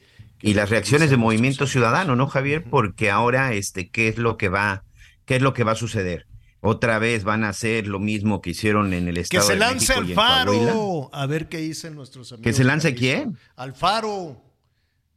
Ya tampoco está en tiempo, señor. qué Ahorita no? ya ninguno de los dos Ah, gobernadores puede. Sí, sí, ya tenía. Se le acabó el tiempo. Además. Enrique Alfaro me parece que fue muy ecuánime. Ahorita precisamente escuchábamos lo que había dicho Enrique Alfaro y no hay posibilidad, Javier. Ya ni Sí, siquiera Enrique que- Alfaro, es que aunque que él fue muy claro desde un principio, ¿eh? Que él que no se va hasta que no termine su administración. Tienen que renunciar seis meses antes y seis meses antes era Fue el sábado. viernes, ¿no? El viernes a la medianoche, Ajá. a las 12. A las 12 de la noche. Bueno, muy bien. A ver, vamos a, a pasar a otros temas. Ya llega diciembre, el mes de el mes de las inauguraciones, Miguelón. Que, que este va a haber mucho confeti, fiesta por todos lados. Eh, ahora, ahora en diciembre Ah, mira, ¿qué tenemos? Pues tenemos Tren Maya. El bueno, 15. tenemos. Que ya se vendieron los a- boletos, ¿eh? Ya sé, me encantaría. eh, de- voy a, a tratar de hacer lo posible para ver quién compró todos los boletos. No vayan a ser como los boletos de las tómbolas y como los boletos estos de, del avión. Como los boletos de Bad Bunny que todos los compró uno No. solo para revender. ¿o cómo? No, no, no, pues a ver, ¿te acuerdas que decían, se vendieron ya los boletos de que estaban rifando casas allá en Sinaloa? ¿Y quién se las ganó? ¿Quién sabe? Se vendieron que estaban los terrenos de quién sabe qué y nada. Se rifaron los 20 millones de pesos ya todos los boletos y se las ganaron puras escuelas. Y si vas y revisas las escuelas, yo dudo mucho que, que les entregaran los 20 millones de pesos que ganaron. Entonces, cada vez que hay un anuncio así de, ¿qué crees? Ya se vendió todo, pues la sospecha. Digo, no dudo, no dudo que alguien quiera viajar por la espesura de la selva, de dónde a dónde, de Campeche. De a- Campeche, así es, de San Francisco Campeche a Cancún, Quintana Roo. El primer viaje será el San sábado Francisco. 16 de diciembre, señor, a las 7 de la mañana. De San Sale Francisco, de la estación Campeche. San Francisco Campeche y llegan aquí a Cancún. ¿Dónde está, con todo respeto, pero es que yo nada más conozco la ciudad de Campeche, que es bellísima, y algunas otras pequeñas localidades. San Francisco, ¿dónde estará?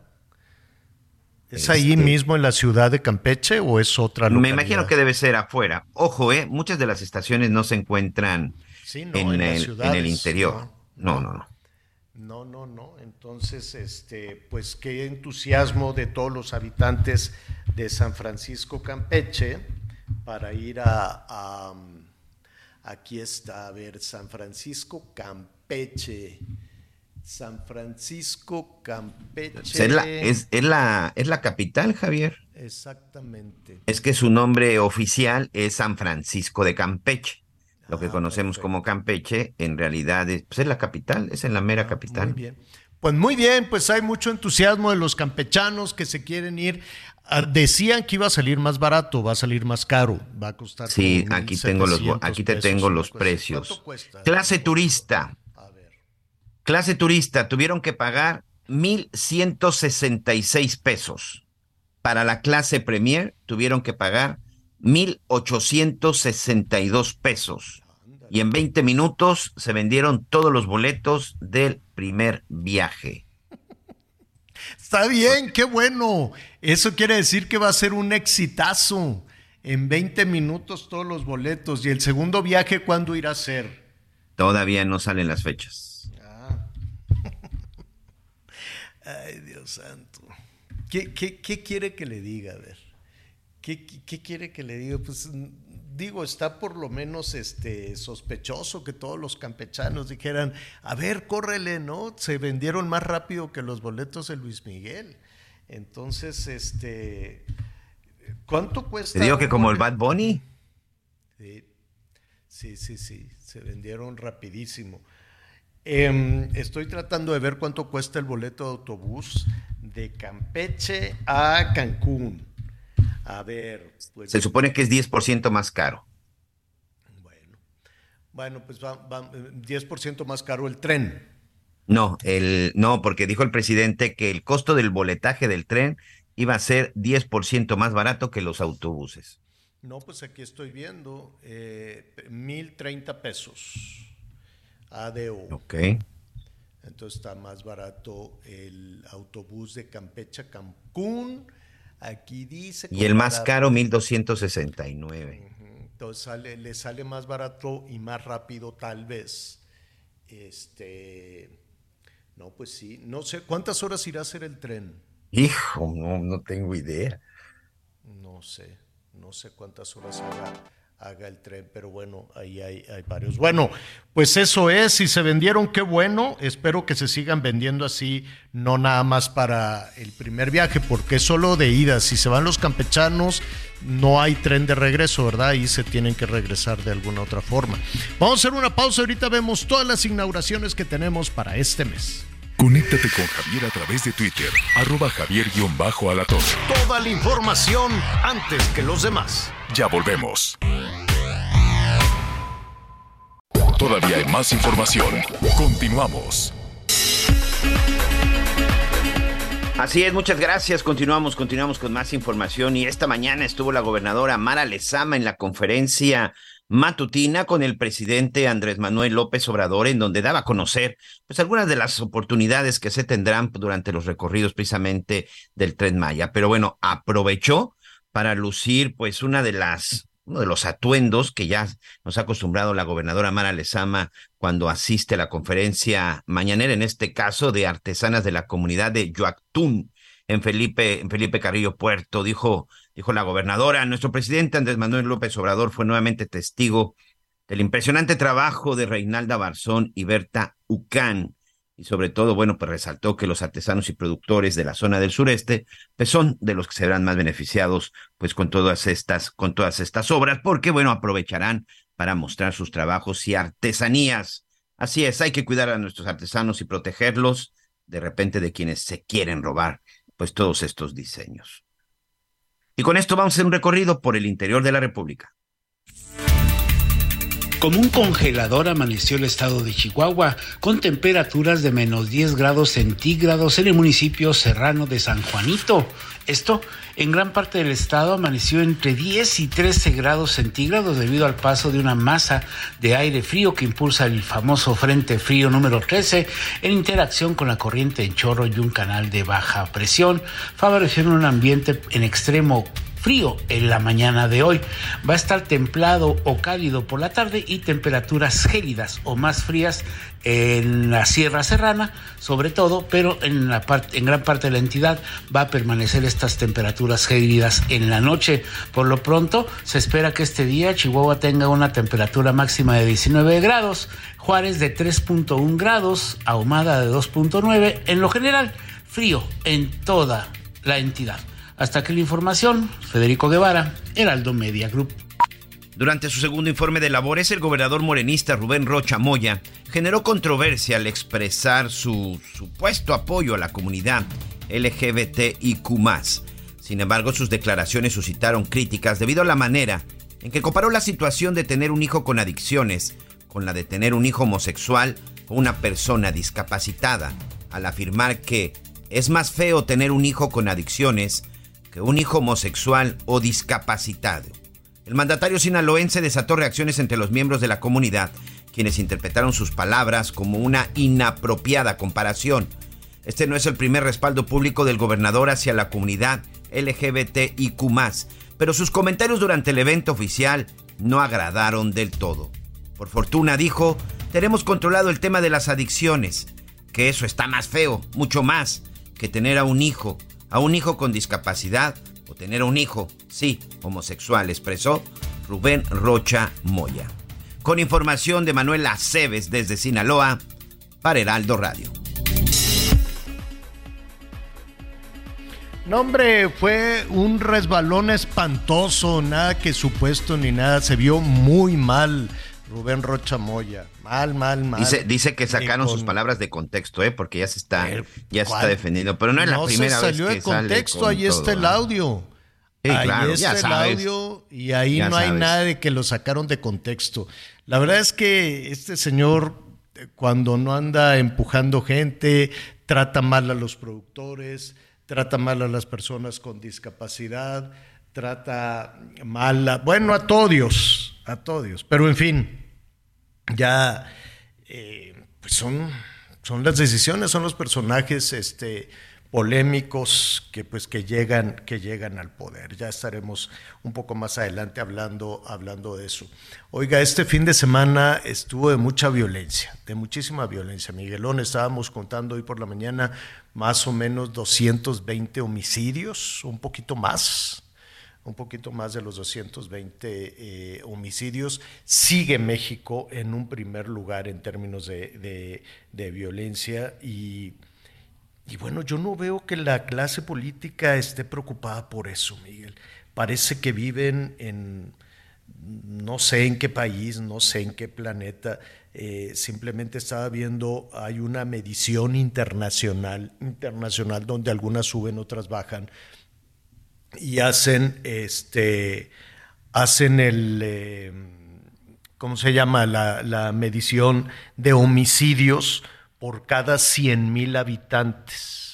¿No? Las ciudades más peligrosas del mundo y cuando lo ponen en por cada 100 mil habitantes, ahí ya hacen a un lado la densidad de la población, porque dicen, claro, pues hay más robos de autos en el Estado de México porque hay más autos. No, aquí es por cada 100 mil habitantes y todavía no se hace la medición de este año.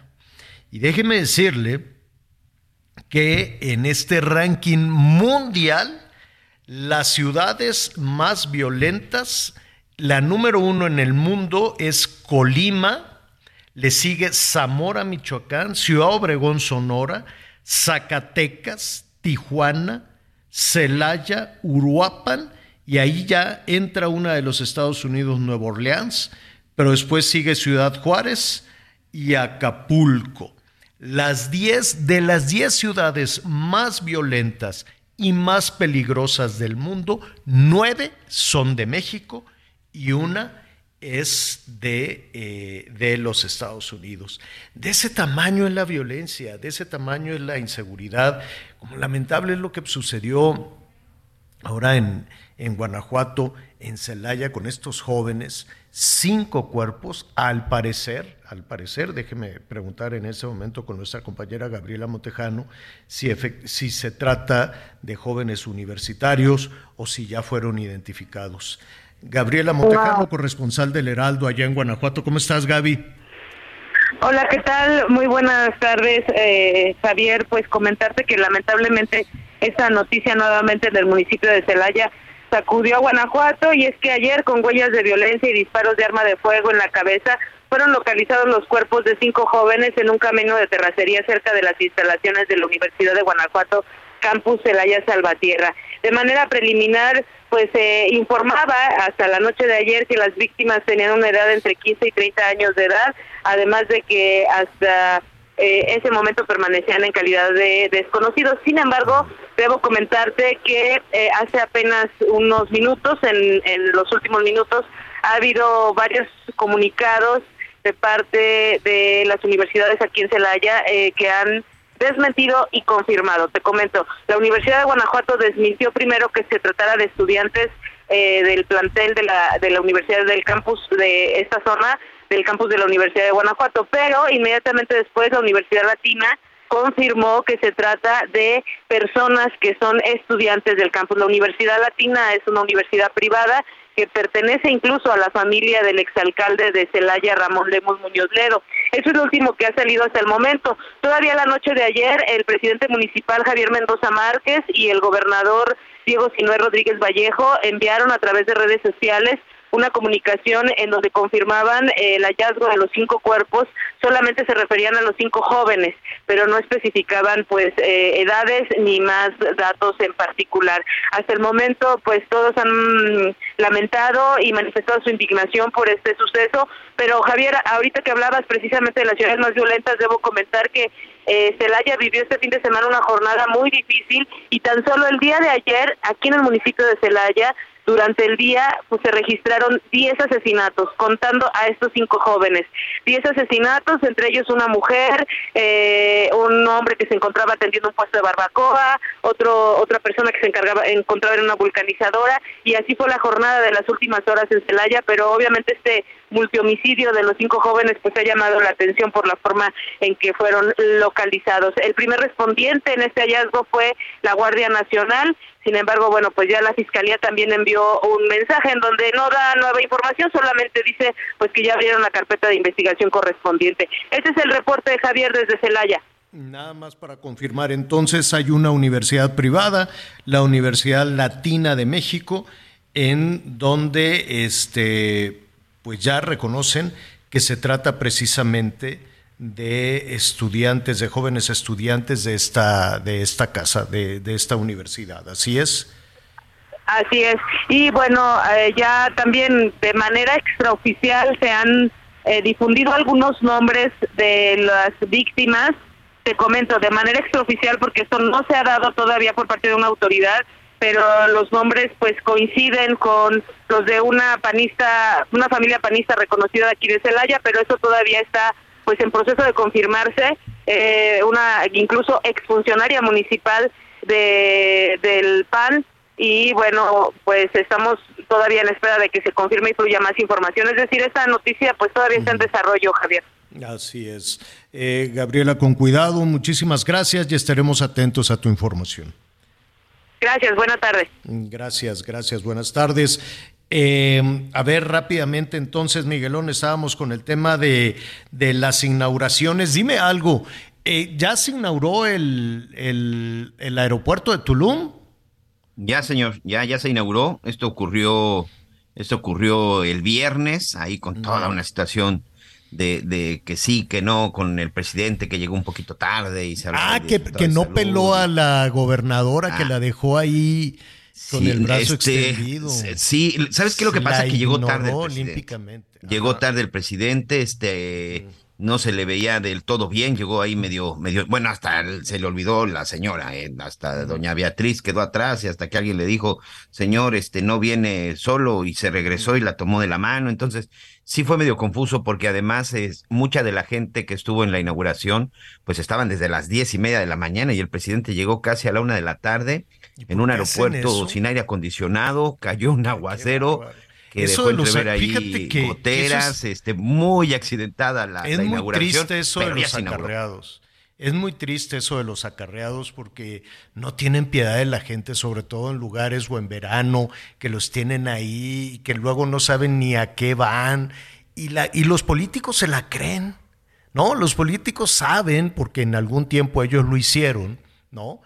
O a mí que no me digan ningún gobernador o ninguna gobernadora que ellos no se dedicaron al acarreo de la gente y ahora hacen como que no se dan cuenta. Pues claro que son acarreados, pero pues bueno, por lo menos que les tengan un poquito de consideración, que los pongan en la sombrita, que les den algo de, de agua, independientemente del dinero o de las cosas que les dan. Porque pues todo es acarreo. ¿Tú crees que hay gente que sí quiere ir este, por su por su voluntad y conocer al presidente y cosas así, claro, claro que la hay o que quieren conocer al gobernador, pero la gran mayoría de la gente pues son nada más acarreados. Bueno, ¿y ya aterrizaron aviones o nada más fue el acto Sí. público? No, fíjate que incluso el mismo, el mismo viernes aterrizó un avión procedente de Cancún en estos días.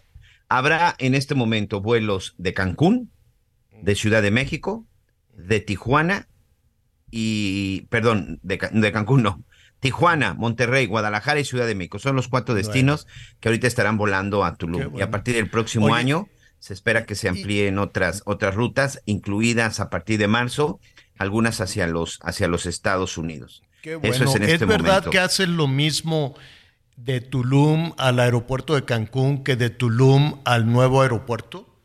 Mira, Javier, te voy a, te voy a contar el ejercicio que hicimos a las 10 de la mañana, tiempo de Cancún, tiempo de Quintana Roo, 9 de la mañana, tiempo del centro de México. Saliendo yo del aeropuerto de Cancún hacia, las, hacia el centro de Tulum, me marcaba una hora 24 minutos, señor. Y de la zona de Tulum, del centro de Tulum, al aeropuerto de Cancún, me marcaba una hora 42 minutos. Es decir, este. A pues, ver, otra vez, otra vez, otra vez. Del aeropuerto de Cancún a Tulum, ¿cuánto te daba? Una hora 24 minutos. Y de Tulum al nuevo aeropuerto, Una hora 19 minutos. o sea, lo mismo. Este. Cinco minutos. Cinco minutos. Más de cerca el de Cancún, El de, sí, el de Tulum, sí. el de Tulum.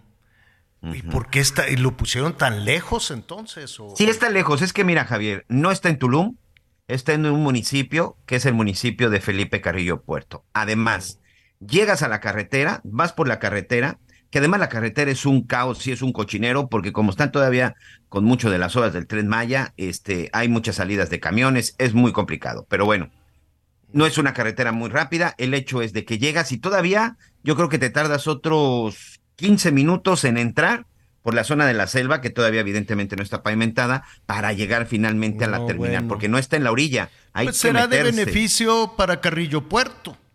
¿no? Sí, eh, Si sí, pero tampoco está en el centro Puerto. de Felipe Carrillo Puerto. Que le ¿Qué- urge, ¿eh, Javier, le urge. Uno de los problemas que tuvimos el viernes para transmitir es que no hay señal ni telefónica ni de internet. Dios, bueno, pero ya habrá en algún punto, ¿no? y Es del como- es como- transporte te platico mañana, Javier. Oye, los taxistas, qué mafia. De 800 a barbaridad. 1500 pesos para sacarte del aeropuerto de Tulum y llevarte al centro de Tulum. No, bueno, pues te sale. No, no, no, no, no. Oye, mañana, porque ahorita ya se nos vino tiempo encima, mañana vamos a hablar de la mafia de los taxistas en el país, no nada más en Tulum. Le pegaron ahí a unos turistas. En Cancún ayer, No, sí. no, tomar un taxi en Cancún es de miedo. Primero por la inseguridad, que es, Es de absolutamente valientes, inseguro. señor, de valientes, Es, absolutamente inseguro, no lo haga, no tome un taxi. Y segundo, por, por lo caro. Pero bueno, ya de todo eso vamos a estar hablando mañana. Se nos queda por aquí muchísimo, muchísimos temas. Miguel Aquino, gracias. Gracias, señor. Yo soy Javier Alatorre, lo espero a las diez y media, diez y media en Hechos Azteca 1, buenísimo se va a poner. Siga con nosotros, Salvador García Soto en el Heraldo Radio.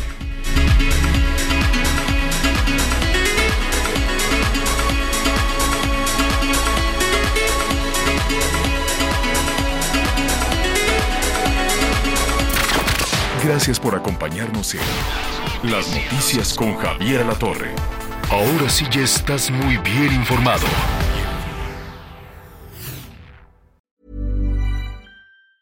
Hey, it's Danny Pellegrino from Everything Iconic.